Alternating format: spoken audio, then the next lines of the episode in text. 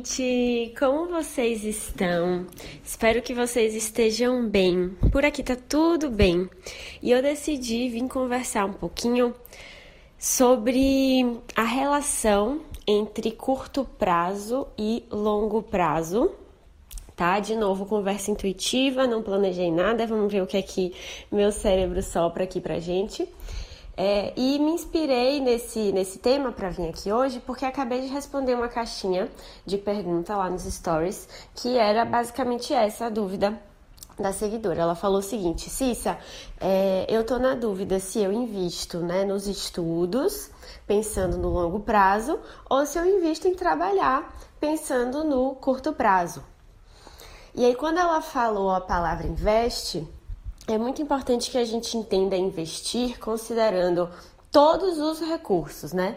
Então, investir seu tempo naquilo, investir seu dinheiro naquilo, investir sua energia mental naquilo, todos os recursos, né? Ela tá se perguntando se ela deve direcionar para um projeto de curto prazo ou para um projeto de longo prazo. E aí a primeira ponderação que eu vou fazer é que de fato escolhas precisam ser feitas, né? Não dá para querer o melhor dos dois mundos. Ah, eu quero o melhor dos mundos de investir nos estudos ao mesmo tempo que eu quero o melhor dos mundos de investir no meu trabalho.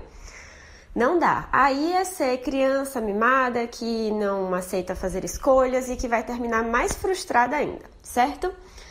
Essa é uma realidade.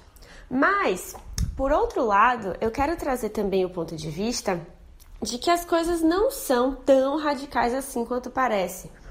Né? Que é possível sim você encontrar um caminho intermediário que assim claramente prioriza um dos dois, porque a gente tem que ter prioridades, então você claramente prioriza uma estratégia, seja de curto ou de longo, mas você não ignora 100% a outra estratégia.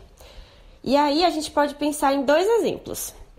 Ou essa pessoa é, iria investir nos estudos, porque para o longo prazo é a melhor coisa a ser feita, né, para a carreira dela. Então, ela iria investir nos estudos, fazer um curso mais denso, que demanda mais dinheiro, mais tempo, mais energia mental mas ela iria abrir ali na agenda dela algum espaço semanal para ela prestar algum serviço e já começar a rentabilizar. Pode ser na área de estudo dela ou não. Talvez ela consiga é, um trabalho por exemplo, part-time aqui na Austrália é muito comum, né? Um trabalho que não ocupa todas as horas da semana. É, no Brasil isso já não é mais tão comum, então seria mais provável que ela fizesse uma prestação de serviço né, que ela fosse uma prestadora de serviço ou que ela vendesse alguma coisa que ela pode fazer em casa sem tanto esforço. O que é que isso quer dizer? Que 80% da energia dela estaria focada no longo prazo, no projeto do estudo, e 20% estaria focada ali é, em rentabilizar imediatamente a vida dela. Ainda existiria espaço para o curto prazo na vida dela, tá? E a outra opção possível, a segunda opção possível, é que ela faria, digamos que o oposto. Ela iria investir no projeto dela de longo prazo, ou desculpa, ela ia investir no projeto dela de curto prazo, que é o trabalho. Então ia arregaçar as mangas e pegar job que não acaba mais, se destacar muito no que quer que ela esteja fazendo, para poder ganhar mais e crescer mais rápido, né, nessa, nessa escolha que ela fez.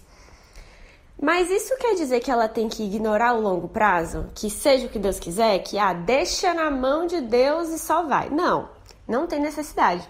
Ela pode pegar 80% do dinheiro, do tempo e da energia mental dela e colocar no trabalho imediato e ela pode pegar 20% ali, abrir espaço na vida dela para, por exemplo, fazer um curso online que não demanda tanto, ou ler algum livro na área que ela se interessa, ou participar talvez de alguma mentoria já numa área que ela acha que no futuro pode ser a área de atuação dela. Enfim, mesmo que você precise focar muito no seu curto prazo, você consegue abrir um pouco ali de espaço na sua vida para um projeto de longo prazo certo?